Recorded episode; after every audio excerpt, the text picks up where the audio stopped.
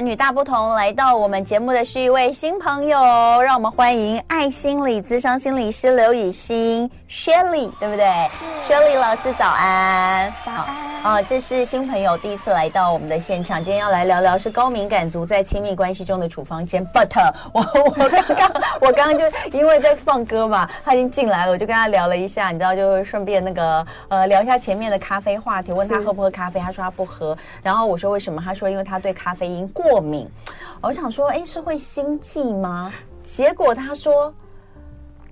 你喝咖啡会睡着，对，会昏睡，而且是昏睡，对，短时间内就会发生，就是不用喝多久，好像它就很像吃药一样。然后我喝下去，有点类似那个整个人的感觉，有点类似有些人会酒醉，嗯。然后后来我就想，怎么那么奇怪？然后我就自己上网查，然后发现还真的有人跟我有类似的状况。然后好像他们会称那个叫做茶醉，只是我好像是偏严重的那一种。那你能喝茶吗？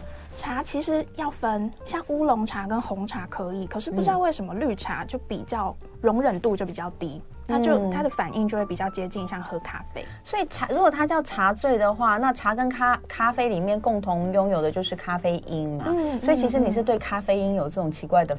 反应才对，对。我自己乱。那你可以吃巧克力吗？哎、欸，我可以耶，而且我还蛮喜欢的，因为巧克力咖啡因没有那么多。对，天哪，那你是真的有睡着吗？你有试过吗？睡着。我有一次就是高中，嗯、因为我同学帮我庆生、嗯，然后买了一杯那个日本原装的那个咖啡，是一开罐的那一种。对。然后因为我就想说，哎、欸，生日礼物不喝就是有点不好意思。对，会很不好意思。嗯、我就当下就直接喝完。嗯。然后那时候喝完哦、嗯，它那一罐就是细细的一小瓶。这样一点点而已，哦、也没多少，大概就是两百 ml 以内，对不对？对，差不多两百 ml。我喝下去啊，大概过十分钟左右、嗯，我接下来都没有再起床，后来就放学了。真的假的？真的就直接放学了。然后我那次就被吓到，后来我就真的不敢乱碰。嗯，对。然后后来就是一直到长大之后，我就想说，哎，是不是长大说不定会好一点？对，有的时候会，因为我以前喝咖啡心悸很严重，嗯，就现在就不会了。对啊。那你有在试吗？我有小试。后来我发现一个很奇怪的事情，嗯、就是我如果喝那种，就是例如说 Seven 的啊，或者是那种可能。易开罐的那种、嗯、一定睡死，可是我如果喝那种比较好的单品咖啡，也不喝多，嗯、就是稍微喝一点点，嗯、可能一两口，那个都还在容忍范围内，不会昏，对，不不至于昏掉、嗯，但是就是还是会有一点点。晕晕的感觉，太奇怪了，真的太奇怪了。大部分的人，哎，有人问你喝抹茶会吗？哎，不会哎，所以我就我能我就很限缩啊。我喜欢的饮料就是可可啊，然后抹茶啊，然后不然就什么蜜香红茶啊，像这一种。哇，好有趣哦！所以啊，你看看，真的是真的是一种米 养百种人。我是第一次听到喝咖啡会睡着，但是我有朋友就是。就是啊，比如说啦，像我女儿，我就一直跟她说不要喝咖啡，嗯、因为她现在也是高中嘛，然后会喝拿铁，她、嗯、没有办法喝黑咖啡，她喝拿铁、嗯，然后我就会很担心，我就觉得还是少喝点咖啡。但是她说她没有喝很多，她顶多一天就是一杯，然后有而且拿铁，她觉得这样比较好。我说你这样不会睡不着吗？她说不会，我喝完还是一样，上课就睡着了。哦，但但我想没有，但我想他那个完全就是因为那个太累的关系哈、嗯哦，就是咖啡呢也也不见得能够。他说提神效果真的是有限哦。晚上他说晚上从完全不会被咖啡影响睡眠，我会哦，我是真的会睡不着，所以我我我自己还蛮谨慎。我喝咖啡就是很确定只能在四点以前喝，哦、对我是也要控制对。好，然后有人说。我终于找到跟我一样的人了，喝咖啡要去找床睡，真的太好了，所以我不是孤单的那一个。我下次一定要问一下，我看我要来问一下谁，是问一下药师、营养师，还是问什么？这实在太有意思了哈、嗯！就是到底为什么喝咖啡，嗯、喝咖啡会睡着的那群人，到底发生了什么事？我已经我已经想好标题了。其实说不定也跟我们今天高敏感有关呢、欸，因为在我们谈高敏感的那个，我我也是这样想。对啊对，有一些真的会哦，就是有一些高敏感的。族群其中一种类型，因为不是所有高敏感的人都长得一模一样，嗯，一定还是会有一些次分类。那其中一种就是对于很多东西，它会比较敏锐，那可能大脑接收到的资讯也会相对比较被刺激到，嗯，被激发的那个程度也会比较高。嗯，那咖啡因可能就属于其中的一种。嗯。嗯讲到高敏感，你觉得那你是高敏感人吗？你其实我我觉得是因为我觉得哈，通常会一直就是特别去研究哪一个族群人，大概就会有这个方面的、嗯、自己可能是有这方面，所以才会想要去钻研嘛。嗯、所以呃，我们先来讲怎样叫高敏感。高敏感族好了，嗯哼，好啊，好啊，嗯、没问题。嗯，其实高敏感族啊，很多人就是在近几年，尤其近五到五到八年间，其实开始陆陆续续，尤其在台湾，还蛮多人开始讨论的。因为以前很多人还没有这个名词的出现的时候，很多人会觉得说，哎。呃，如果在人际关系当中相处，觉得谁特别的敏感啊，谁特别的敏锐啊，大家找不到一个词去形容这个状态，嗯、那很容易就会出现一些相对听起来比较负面的形容，嗯、例如说，哎，你是不是很情绪化？啊，对，嗯，嗯，你是不是非常的钻牛角尖，总是就是掉到自己的思考，嗯、或者是非常常有人说这一群很高敏感、心思很细腻的人说他们是想太多、容易想太多、庸人自扰的类型。我我觉得我们常会说啊，比如说我们在讲说，哎，那个谁谁是不是怎么样啊？嗯、他是不是在生我的气，或是他是不是然后大家就会说，哎，你太敏感了，你太敏感，对不对？对就会这样讲，你太敏感，你太敏感。但其实。我觉得敏感一点没有什么不好哎、欸。对对，我觉得主持人讲到一个好重要的重点，有有些时候这个特质它就是非常一体两面的。对，当然如果太过的夸张的话，可能多多少少还是必须面对，会在关系当中造成一些影响。可是不代表这个特质本身是非常对啊。那有的时候我觉得大家说哦，你太敏感了，哦，你太，或是像那个呃，Shirley 老师讲的，就是哦，你太情绪化，这都好像有带一点点负面。是，但你想想看哦，我觉得如果在人际关系当中的这个敏感度，嗯，它其实跟另天平的另外一边是什么？就白目嘛。我觉得好讲的很对，敏感跟白目，你要哪一个？好，待会回来继续聊。今天的礼拜四男女大不同，我们来聊聊高敏感族在亲密关系中的处方签。今天在现场的是第一次来到我们节目当中的爱心理咨商心理师刘以欣雪莉老师，欢迎雪莉老师。刚刚我们在广告中的时候，我又在讲，因为我刚刚最后不是说嘛，我说敏感其实也没有很不好，我自己个人觉得，因为我觉得我对于呃人跟人之间的那种化学反应哦，呃，或是想要。人家想要隐藏，可是就是会有那么一丝东西跑出来，我就可以抓到那个一丝。那呃。但是这个当然就看你后续的延伸，对不对？我相信今天薛老师要讲的也是这个哈，嗯、就是说我们前面已经做了定义，就是说敏感它没有不好哈。嗯、那就像我我开玩笑说，敏感跟白目你要哪一个？天平的两端，一个可能很敏感哦，人家讲什么就会很很很放在心里，而另外一个就很白目，人家都已经生气了，你还看不出来哈？对到底哪一个你觉得比较好？嗯、那我刚刚也讲到，就是我觉得就是。有时候我我会把它定义，就是我的直觉很准，我的第六感很准。我在那个氛围当中，我嗅到了一点什么不一样，好，不见得是不好，好，有的时候可能是是你就是觉得它异样，就不是你眼前看到这个样子，哎，后来证实好像还真的是这样。那那这种东西感觉好像就就蛮像是高敏感型，是啊是啊，有一点点相似。好，那薛丽老师，我先介绍他一下，因为新朋友哦，他呃，就像刚刚他说，他在高中时曾经喝咖啡睡着，就在那个时候，他其实已经。决定了要以私商作为他的志向，那后来呃，当然就是一直攻读哦，就是心理辅导方面哦。那呃，为什么在那个时候就决定在高中的时候就决定？你你本身。应该也是比较高敏感族群，对不对？是是，这个必须先承认。讨论到这个高敏感，有的时候会去研究这个相关的主题，多多少少会跟自身的经验引发共鸣，会很有关联。对，那先澄清，我的喜欢那个以咨商为志向，跟咖啡因过敏没有关联哦。我只是说在那个时期，对，同样的一个时间点，好多有趣的事情就发生了。其实当时因为高国高中都会有，呃，现呃现在都非常多，就是教育部也都会。呃，一定得要，呃，学生要有经过一个生涯探索的阶段。嗯，那我其实主要是在高中的时候，我在那个生涯探索的过程当中，发现，哎，以后想要做些什么，在找这个主题，在找这个事情，这个想象的时候，我就找到，原来我是一个非常非常喜欢，也蛮擅长说话的人。嗯，那可是说话并不一定就代表。就很能够自伤，嗯，所以我是慢慢的去聚焦，哎，我先找到我自己喜欢的事情，跟我自己长的长处在哪里？嗯，嗯，然后发现喜欢说话，那喜欢说话的职业有这么多种，嗯，像童文这样的主持人也是一个很棒的跟说话有关的职业。嗯、那像大家可能会觉得很向往的主播啊，或者是一些可能站在台面上的人物啊，这些也都是需要演讲、需要说话的角色。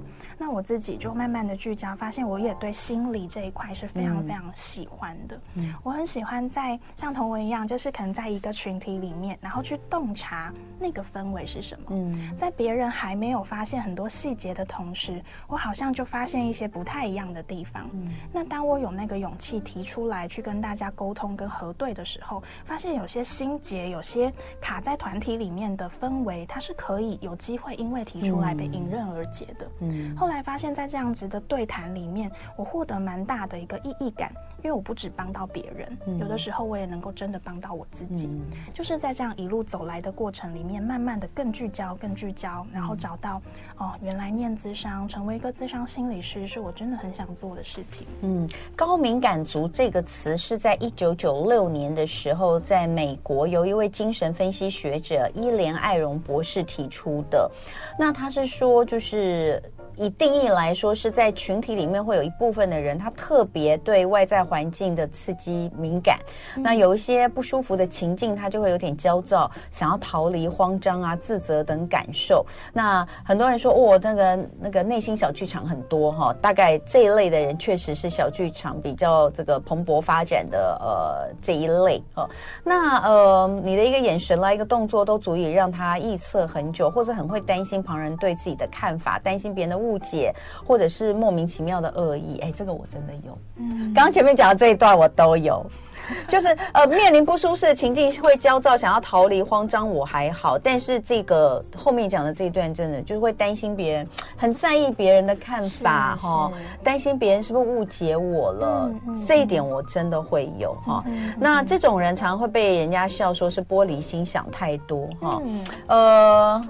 好，我又要来请你们举手。刚早上我说有已经在喝咖啡的举手，一堆人举手。你觉得你自己比较偏向高敏感族群的，请举手。哈，在 YouTube 上帮我举手一下。那我就来问老师怎么定义。刚刚这算是一个定义，嗯、对不对？是是是。那可是。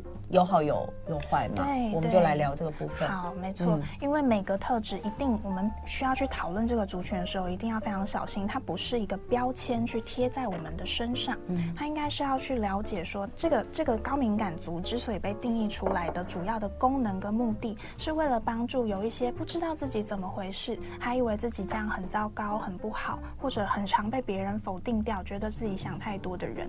我们是为了要帮助这样的一群人更了解自己。啊，原来这不是一种病。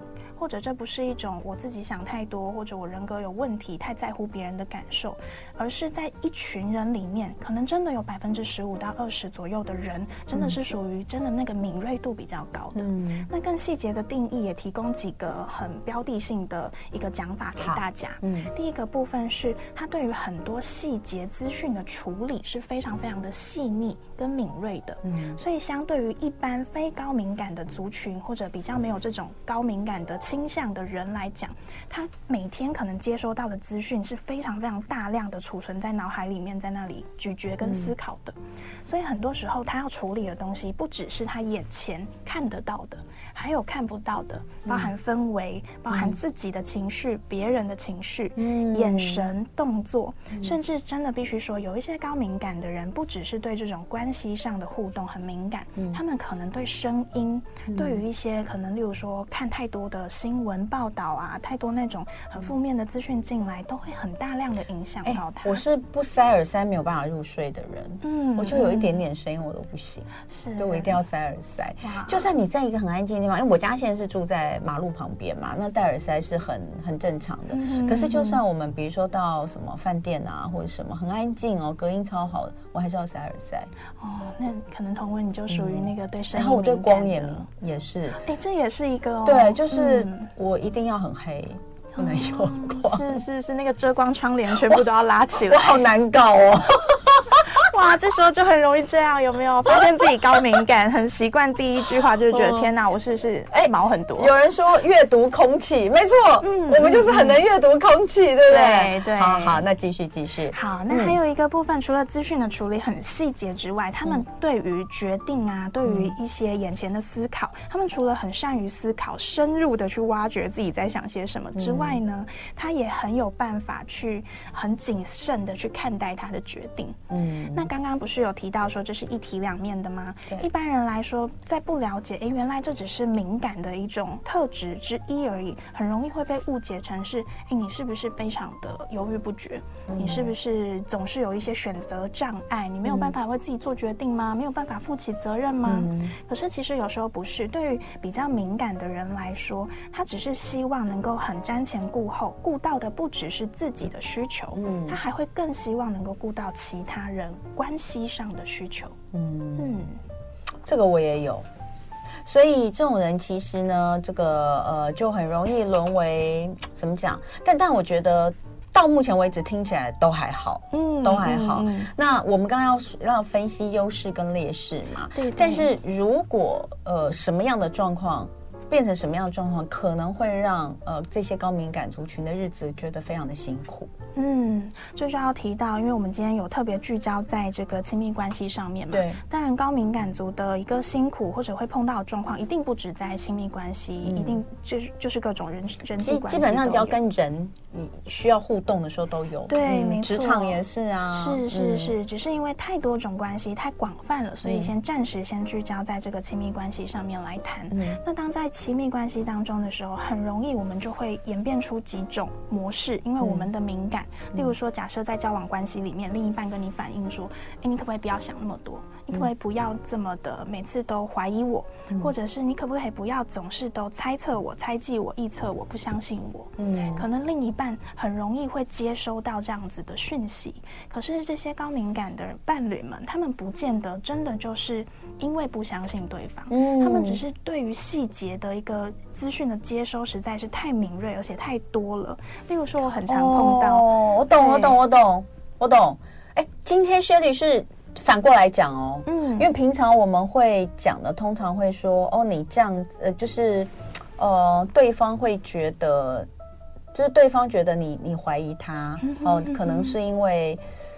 呃，我们平常会讲说，我们不要这样做，哈、嗯，就是说，呃，你会给对方压力，这样。是可是我们现在是反过来讲，嗯、就是说，那为什么你会试出这种感觉给对方？啊，那那我们过去常常说什么不好的不过去不好的经验导致啊等等，但你现在讲的，其实回到高敏感族群，就是。我可能根本也不知道，嗯，我没有什么这个意思。是是是，真的这个理解很对，因为在我们碰到的案子里面呢，因为我们的咨商的过程当中，一定会碰到很大量的也是伴侣，也是来谈亲密关系的案主。嗯，那在这些故事里面，很常会听到，例如说高敏感的这一方的伴侣呢，会哇非常常在关系里面就问着，就追着另一半说，哈。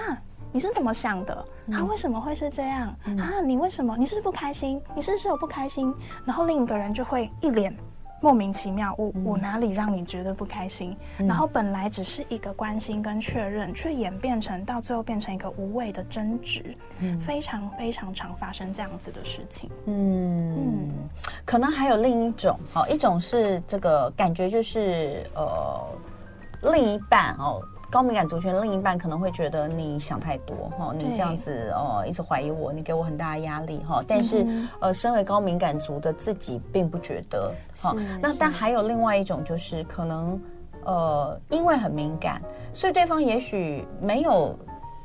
没有做一些什么，会让你反而让你觉得他这样子没有做这件事，是不是？是不是因为怎么样？是也会有这种，对不对？对，一种是哎多做了什么，觉得为什么有多做这个，然后一种是少做了什么，觉得你是不是不爱我，你是不是不在乎我，所以才会在我月经来的时候没有帮我去买卫生棉，所以你才会在我明明知道我躺在沙发上看电视会都会配一包洋芋片，你却没有帮我递过来。嗯，有的时候这样讲这个举例听起来好像有点公主病。但实际上不是所有的，不是不是不是，对这只是好像这个大家常常会看到的，但其实有蛮多的。比如说，在你觉得沮丧的时候，为什么他没有多说一句？那你跟他讲一些什么时候，他可能就哦。哦，对，或者是这样，那你就觉得啊，他是不是都不在乎你？对，我都已经让你知道我现在处于这样的一个状态，你怎么没有说什么？嗯，或是我现在，呃，这这完全就是呃。完全是不同的逻辑，就两个人的思维就可能都不一样。那我们就要来看看高敏感族，如果在关系里面这样子的一种特质，它其实有好有不好。哦，有不好我们刚刚讲了，但一定也有好的一面嘛，对不对？没错，没错。这边就要大大的推一下这个好的一面，因为真的太多，大家在讨论高敏感的时候，很容易那个标签就直接贴上去了。其实我们回到亲密关系里面去看，我们好好的去善用，先了解到这个高敏感的。的内涵是指什么？我们也去检核一下。哎，那我我自己会不会其实也是属于这个倾向的？嗯，或者甚至是能够稍微的也去辨认一下，如果你不是，那你的伴侣也有可能有这样子的一个一个状态。那我们先去理解到它。嗯，那理解的同时呢，还有一个很重要的事情是，呃，我们就可以从中去。把这个高敏感的特质变成一种优势，嗯，例如说，我们说他很敏锐嘛，他很知道怎么观察，嗯，很知道很快的就知道你的需要是什么，嗯，这个在我们。好好沟通的情况底下，有多一个亲密关系里面很重要的步骤，叫做互相确认彼此的需求。嗯，如果能够好好的做到这件事情，高敏感的特质就能够化为一种优势，嗯，去推进这个亲密关系的温度。嗯，因为你的另一半会很容易的感觉到，哇，今天他可能一个眼神、一个动作，嗯，原来他的另一半就已经知道他在想些什么，这个很重要。其实我觉得什么事情都一体两面呢，对不对？嗯、你就讲说，嗯，很多人都会也喜欢别人的照顾。我、嗯、说好，我不用说什么，你就知道，呃，我今天可能心情不太好，嗯，呃，然后为我递上一杯茶，或是递上一瓶啤酒，这样子，好，你觉得哇，这个好贴心，嗯。但这种人就是因为高敏感，他才可以发现你这样子，可是你又觉得他平常很难搞。对对，我觉得他们讲到重点，待会我们来继续聊。今天礼拜四，男女大不同，我们聊。聊高敏感族在亲密关系中的处方签。今天在现场的是爱心理咨商心理师刘雨欣 Shelly 老师。呃，今天我们聊蛮多的哈，我我发现大家也都蛮有感的。在我们 YouTube 上面，大家已经开始讨论到什么血型的人比较呃是属于高敏感族群。好像很多人普遍都认为 A 型啊、是，然后 O O 型可能比较乐，呃 O 型比较不会，然后 B 型就更乐天啊。呃那刚刚我们在说小时候，我小时候我们都在聊血型，但长大之后几乎没有人讲血型了哈、嗯，大家都在讲星座，好像也有一些星座会被认为是高敏感，比如说水象星座的人哈、嗯，就特别被认为是高敏感，是不是这样哈？呃，如果你觉得呃想跟我们讨论，也可以上 YouTube 啊，现在飞碟联播网 YouTube 的频道正在播出的就是生活同乐会节目。好，我们继续来讲，刚刚你说其实你要再来讲有什么状况是高敏感族群在关系当中，如果遇遇开始呈现什么状态，就必须要。提醒的是是是、嗯，我觉得这边要都呃提供给各位听众朋友三个很常，就是我们属于高敏感族群在亲密关系里面比较常碰到的一些状况，嗯，不代表这些状况就是一个问题或者困境，只是这个状况一定会接续带来一些可能关系相处上的风险。嗯，那这边先跟大家做个分享，第一个部分是当我们是以一个很把这个敏感官的敏锐度都打到最开的情况下，在相处的时候，我们很容易发生在想法上跟注意力上面过度聚焦的情形。嗯，那这个过度聚焦又分成两种类型哦，一种是过度聚焦在自己的身上，嗯，一直关切说，哎，天哪，我今天这样子做会不会让他不开心？嗯，我今天这个头发这样子，他会不会觉得我有点就是。呃，那个颜色不适合我。嗯，我今天穿这个短裙，他会不会觉得我有点嗯，就是不得体？就会开始会很多的注意。嗯，虽然看起来注意力在自己的身上，可是是呃，关注的仍然是别人的眼光。嗯，这个是第一种部分。嗯，那第二种部分是哇，你把你的注意力都聚焦在。你的另一半的身上，嗯，你就会开始思考，他今天，哎，为什么平常都穿这个衬衫，今天怎么特别这个衬衫的那个扣子第一颗就把它打开了？为什么呢？想干嘛？去公司做什么呢？就开始有很多很多的猜测跟想象。这个是可能比较多的细节，或者是行踪啊，或者是哎，对方一个可能一起去约会，就他只是稍微不讲话，沉浸在自己的世界里，然后你就开始一直问你的另一半说：“你怎么了？你干嘛脸臭？”嗯，你不开心吗？嗯，然后一直问，一直问，问到后来，人家本来没有不开心，被问到变得不开心，很常有这种剧本。但是有时候真的，哎、欸，这个这个在我自己身上也蛮常发生的，我必须先自首一下。是你你是那个会一直问人家的？对，我会问，因为我就很不希望大家不开心。而且你，而且我觉得这又要讲星座，而且你射手座，嗯，其实射手座的人也比较。敢直接跟别人沟通了，对对对，好，会直接出来。嗯、那这是第一种状况，就是我们过注意力会不小心太过度，要么聚焦在自己身上，嗯、要么聚焦在伴侣。好，第二个部分是高敏感族在亲密关系里面处理情绪的时候，嗯，很容易陷入一种不断不断反刍性的一个思呃一个模式。嗯，我们知道反刍就是，例如说最大名鼎鼎的动物牛，牛有好几个胃嘛，对，所以它吃下去的那个东西可能会反刍出来，呃反。跑出来，然后又反刍回去，重复的咀嚼，嗯、就是大概这样的概念。你今天有一个情绪卡在那里，就像刚刚同文分享，妈妈可以放一件事情放二十年，很可能就是哎，他不时就把这个情绪、这个委屈翻出来，再品尝一遍。有时候他坐在那里不动的时候，在思考的时候，我就在想，他是不是又在想他跟谁 都不开心？对，可是其实他们不是故意的，因为太在乎关系了。只是这个反刍的过程会让自己好辛苦。他会一直不断的陷在那个低低的情绪里面，这、就是第二个部分，嗯、情绪的部分。嗯，那再来最后一个第三个部分，比较回到关系相处的行为层面了。嗯，很多高敏感的人，大家可以，我觉得真的也可以问问听众朋友，是不是很多人刚好也都是身上也有需要承担一个照顾者责任这样子的角色。嗯嗯可能也许是小时候你是家里面要照顾弟弟妹妹的，也可能你可能独生子独生女，但你要帮忙爸妈分担的，又或者是在你长大的过程当中，你变成就是一个家庭的主要的照顾者，也有可能在这些照顾者的身上，刚好你又有高敏感的特质的时候，嗯、要特别容易，要特别注意，你很容易在这个关系里面变成形成一种讨好的模式。嗯，不是所有人都会这样，必须先说，嗯、但是很很高几率。的会出现这个状态，嗯、原因是你一方面很敏感，嗯、能够抓到很多人的需求，大家的情绪是什么，嗯、而且又会是往往都会在过去的经验里面被验证是准确的，嗯、所以你就会更相信自己的判断，嗯、以你自己认为的 这个方式去帮助你所在乎的这个亲密对象，嗯、你的另一半，你的伴侣，嗯，所以这个时候，因为你一呃。自己这一方面单方面做了好多好多，做到后来之后，就会变成是你为了要让对方开心起来，嗯，你为了要让对方消除他的不愉快，或者你所认为你看到的他的脸臭，所以你就不自觉的做了好多好多，为了讨对方开心。嗯，也因为高敏感的人相对 也是会比较注重关系的，嗯嗯、他们很希望维持一个关系的和谐，嗯，很希望自己也可以开心起来。可是因为太细腻了，就是总是有很多。呃，复复杂杂的资讯会跑进来，这个时候讨好的这个现象呢，嗯、就会变成是他用这个方式来对抗自己的焦虑。嗯，那这个就要特别注意。嗯，嗯好，这个讲得非常清楚哦。刚刚如果你自己在一边听 Shirley 老师的说明，然后再回想的话，可能会有很多的画面。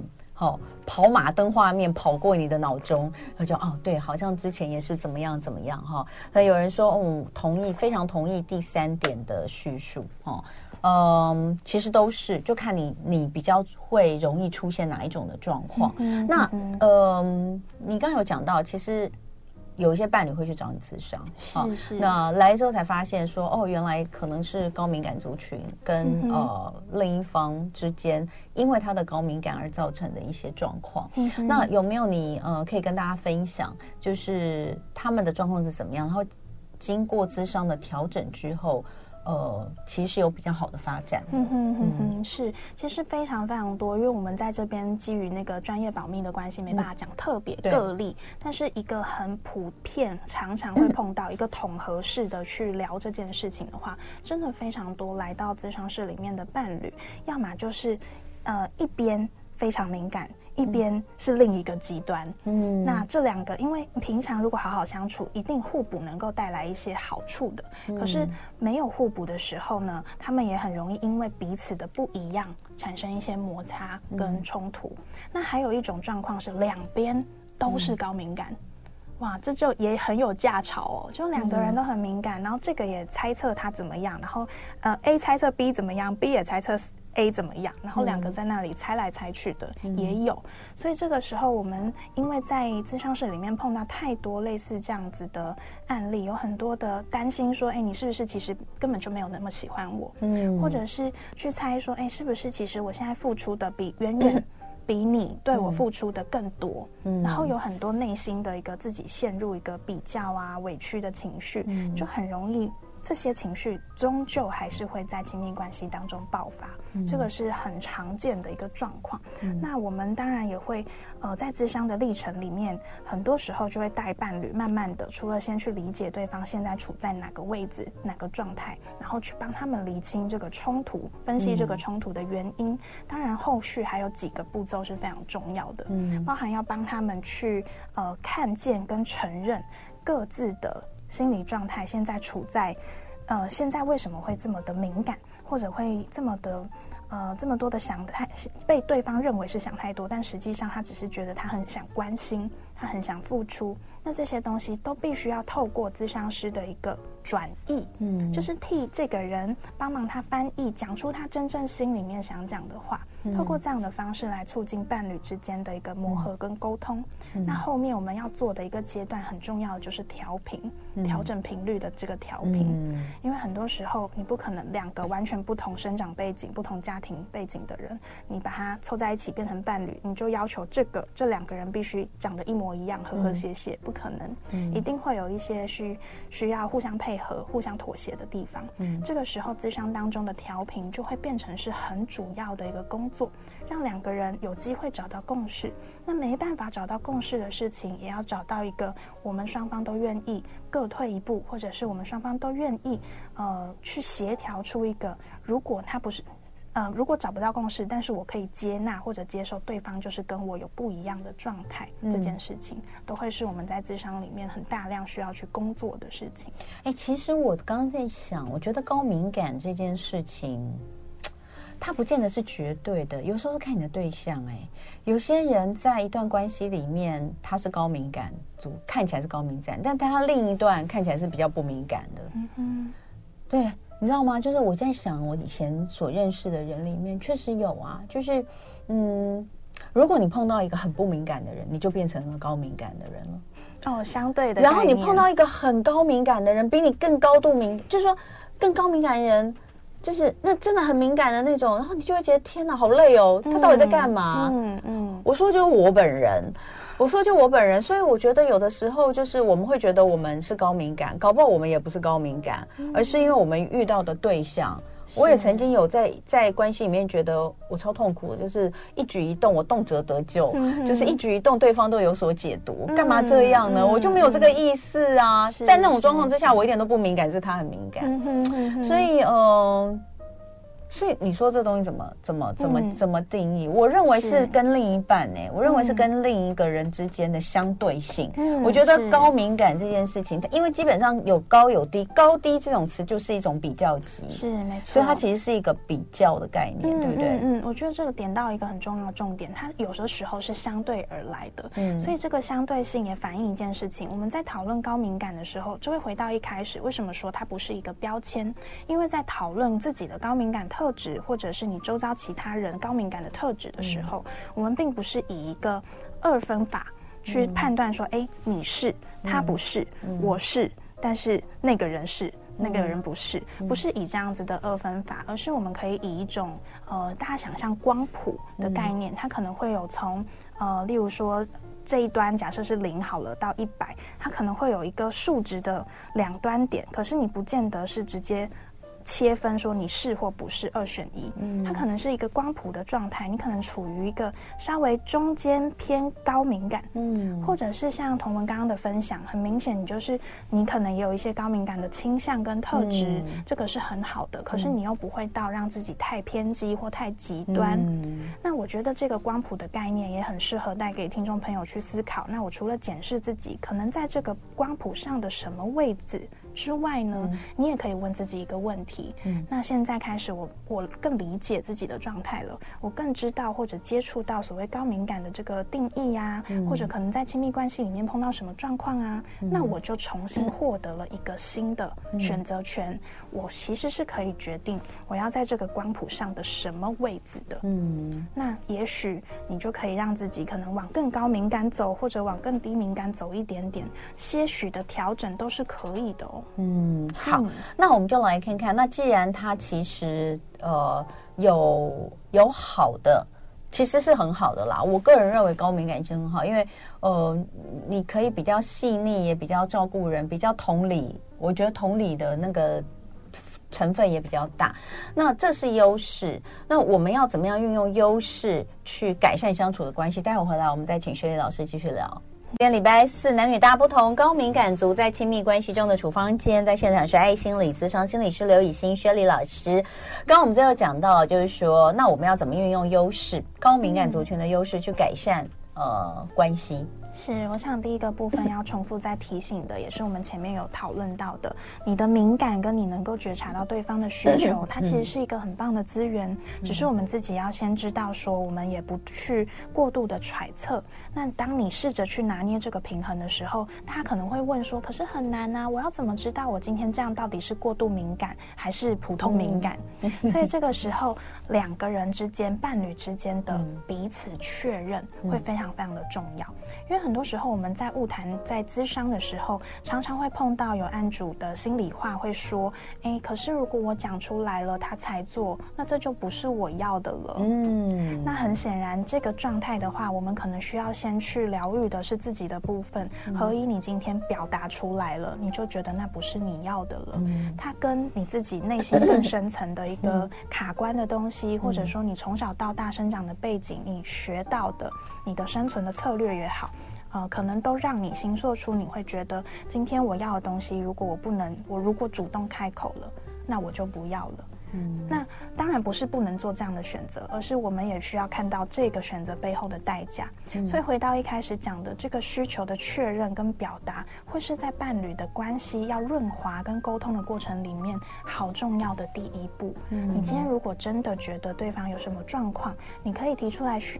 呃，确认。嗯，但是当对方回应给你的时候，你也要知道，对方回应，不论他说的是真话还是还是假话，对方也有一个责任。如果他想让你知道他的真实感受。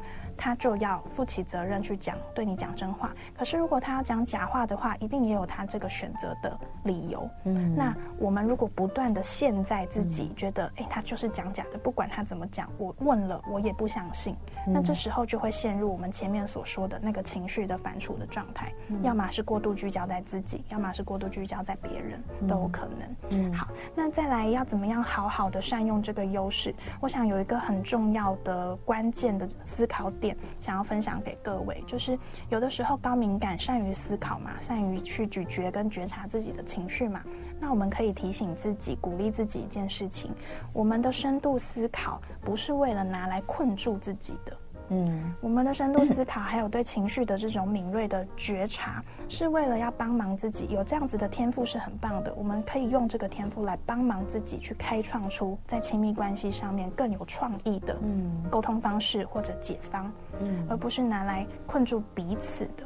这个想法很重要。当你有这样子根深蒂固的信念放在脑海里面的时候，相对我们在相处的时候，就比较不会抓着对方的错处、错处，或者抓着对方不让你满意的地方抓着不放，可能你就会更多的去找到一些有趣的方法去解套。嗯，嗯好，所以呃，今天跟大家聊聊高敏感族，感觉都非常有感哦。呃，因为我觉得其实就算当然它还是有其定义所在，可是我认为在任何一个关系里面，其实都有一方是属于比较高敏感，因为我就说这是相对的嘛，这是相对的一种状况。呃，你说。两个人都不敏感，两个人都没有感，不会有任何的那个，我觉得那那这两个人应该他是路人吧？就 是我跟你没有什么关系的时候才会有这种状况。嗯，好，所以呃，大家可以想一想，那今天算是浅谈一个高敏感族群在亲密关系中的一些状况。那将来有机会我们可以再多聊一些。那今天非常的谢谢爱心理智商心理师刘雨欣薛丽老师，今天第一次来，很开心跟你聊天哦，谢谢以后再多多来玩哈。谢谢薛丽老师，就爱点你 UFO。Oh.